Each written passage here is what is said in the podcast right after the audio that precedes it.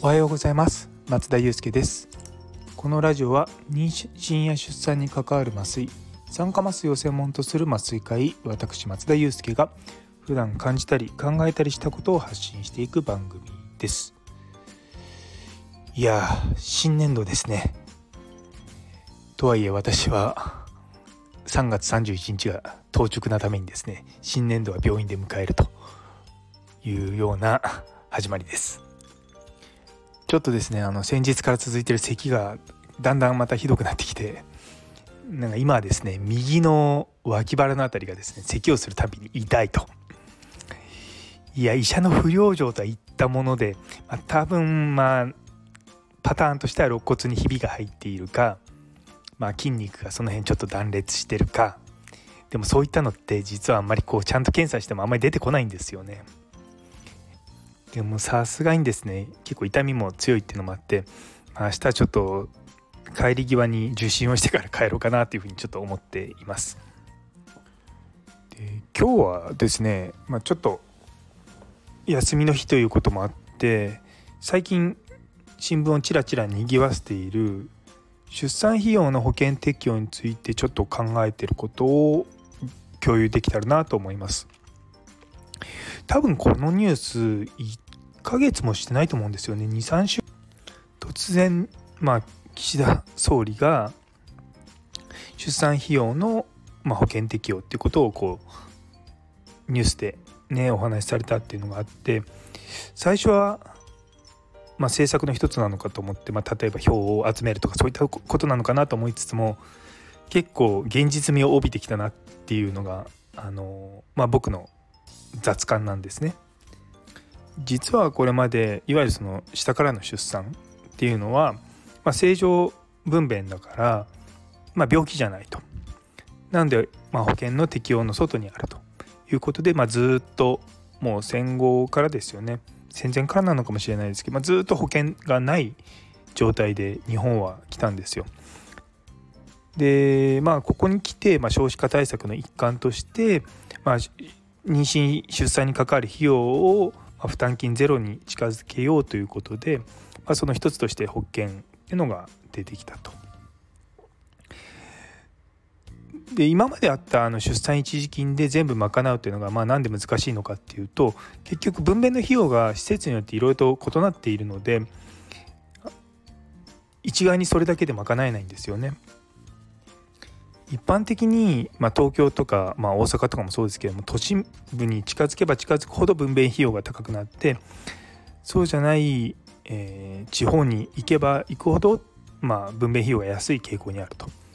で例えば東京の、まあ、一等地にある病院とかですと普通に下からの出産で出産の費用だけで100万円とか、まあ、それに無痛分娩ををプラスすると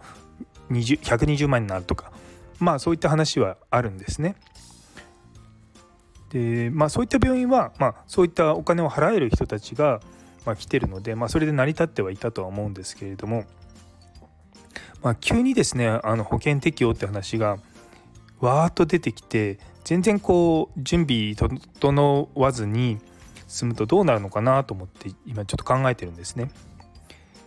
で実はその前に去年のちょうど4月1日から不妊治療が保険適用になったじゃないですか。で実はこれうまくいってるようでうまくいってなかったりとかする部分もいろいろとあるんですよ。で一つはま保険が効く部分の中でのその不妊治療ってところなのでその保険の効かない不妊治療っていうのもまだあるんですね。あと例えば若い世代の人のがんとかでこれから化学療法をするのでその時の卵巣機能を温存するために、まあ、不妊治療というよりもその卵子を凍結しとくと。でもそれは保険適用じゃないんですよ。なのでそういったところがですね、まあ、ちょっとちぐはぐなところがあるんですよね。でなんでそういうことが起こるかっていうと結構あの不妊治療の保険適用に関してもかなりあのスピード感早くいっちゃったんですよね。菅さんが確か総理になってその時にに公約かなんか言ってたのが、まあ、あれよあれよという間に保険適用になったんですよね。で確かにそれでね恩恵を受ける人っていうのもたくさんいらっしゃったんですけれども実はその保険になったからあの市町村からの補助金がなくなってで実は市町村からの補助金があればタダでできたんだけれども保険になったら3割自分で負担しなきゃいけないからの費用が増えたとか、まあ、そういった話もなくはないんですね。なんでこの辺りちょっとナーバスだなと思いながらも、まあ、全体としての流れで考えて保険になるのはまあいいとは思うんですけれどもそれにしてもなんか突然ポッと湧いた話がポーンなんでダーッといくのでいやそもそも値段設定どうするのとか、あのそういったことすごく実は大事なんですよね。あの医療は別に金儲けってわけじゃないですけども、あのビジネスとして成り立たないといけないと思うんですよね。多分これ聞いてる皆さんある程度こうビジネスセンスって言い方変ですけれどもそういったのが終わりなので大丈夫だと思うんですけどもそのお金を儲けたいから金額設定するんじゃなくてそのビジネスを継続するために必要なお金っていうものをある程度賄っていかないとビジの事業が継続できないんですよね。なんでそこを意識していくとやっぱりですねなんかちゃんとどれぐらいの費用でいくのかっていうのをまあ海外のものでもいいですしそういったものを参考にやっていかなきゃいけないと思うんですよね。まあおそらく形質分娩が保険適用になれば、まあ、なし崩し的にって言い方変ですけどもそれに伴って無痛分娩も保険適用になると思うんですよ。でも例えばそれがいくらに設定されるのかってまだ全然ないんですよね。あの例えばあの他の国とかのものって結構インターネットで検索できるもの検索できるんですね。私が以前いたカナダのオンタリオ州っていうところの保険のやつは、まあ、ネットに全部情報が公開されてるんですよ。でそれ見ると、まあ、無痛分娩とかいくらいくらとかあのあれ時間でこう値段が増えてくタイプなんですね。で一番安いもうなんかやってすぐの無痛分娩始めてすぐ生まれると多分2万円ぐらいでで一番長くて確か10万ぐらいになるのかななんかそういった値段設定なんですよね。まあ日本もどうなるのかなとか思いながらもそこに誰が関わるのかとかそういったのはすごく実は重要になってくると思うんですね。ただそれに関してもあと実はあの保険適用にするってなったら次のだから2024年の4月が次の保険改定の時なのでそこから逆算していくとそのの最終案っていうのが10月ぐらいに出るので結構もう半年もあるかないかぐらいなんですよね。でだからだからって言い方変ですけども本当に本当にこうタイムライン的に、まあ、僕が 僕がって言い方変ですけども考えるとちょっと時間足りないよねって思うんですよ。だから新しく保険適用になったその4月とかに、まあ、話題が出例えば今からちょうど1年後ぐらいに話題になるんだったら猶予として2年間あるのでまあちゃんと議論も重ねられるしいろいろとねあの情報を集めたりとかできると思うんですけどもとこのタイミングはあまりにも近すぎだなっていうのがちょっと思いました。まあねあの保険になること自体はすごく嬉しいんですけれどもちょっとその時間配分的なものがちょっと急ぎすぎな気がするんですよね。いやそもそもあの日本の意思決定ってすごく遅いじゃないですかあのコロナの時もそうでしたけれどもでも遅い分出来上がったものがかなりしっかりするっていうのがまあ日本の特徴なんですよね。であまりこう焦ってやるとうまくいかないのは今までもよくあったのでまあ形質分娩どうなるのかなっていうふうなちょっと気にはなりますちなみにですね海外であの出産費用って大体あのまあ保険まあいろんな保険あると思いますけども完全な自費でやると、ま、100万ぐらいかかるんですよ。で今の日本の医療の業界だとその自費診療っていうのは保険診療のまあ大体1.5倍から2倍ぐらいの値段設定になるので形質分娩のま保険の値段設定が、まあ、おそらく高くて50万ぐらいなのかなって思いながら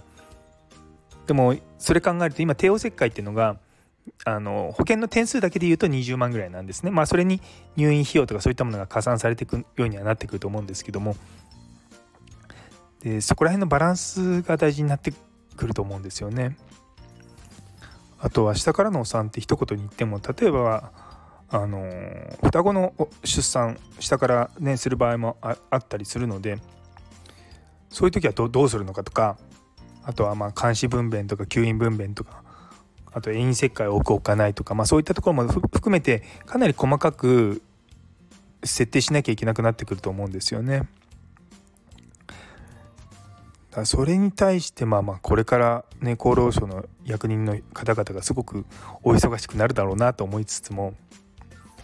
ちょっとね心配なところはあるんですよね。クリニックによってはね今美味しいご飯を出したりとかヨガをやったりとかそういったことをして妊婦さんを集めたりとかしてるところは決して少なくないのでそういったところがやはり今までは保険じゃなくその自費診療だったからまあ、ビジネスとして成り立ってたけれども、ね、保険診療になってインカムが減ってきたらもうちょっとそれはできないよねってなってくるとね妊婦さんはそれを求めてたりとかすることもあるじゃないですかか。その辺りをどうしていくのかなっていうのが気になるとこですよね。まあ、おそらく自費の人と保険の人とっていうのが混在するっていうのがまあ、個人的にはいいのかなとは思うんですけど、まあ、それが結局施設の中で分かれるのかそれとも病院ごとに分かれるのかって、まあ、そこらがまあねいろいろとあると思うんですけどもいやそれにしても、うん、ちゃんとこう保険にするんだったらもうちょっとしっかり議論を重ねておいた方が僕は良かったんじゃないかなと思うんですよね。うーんっていつものまあまあいつもってわけじゃないですけどこのニュースについてですねこの2週に数週間ちょっとまああの実は厚労省の関係の人とお話しする機会もあったんで、まあ、ちょっとその話もちらっとはしたんですけどもその後にニュースが結構大々的に出てたの聞いてああこういうことだったのかなとか思いながらですね。うん。いや心配です。いろいろいろいろとねあの妊婦さんにとってプラスになるんだったら全然いいんですけれども下手するとあそれじゃあその出産とかをうちは継続しないっていうところが突然たくさん出てきてしまうとその本当に妊婦さんを受け入れる先がなくなってきたりとかするんですよね。でもちろん妊娠出産っていうのが集約化って言って一つの施設でたくさん埋めるようにっていうふうになってく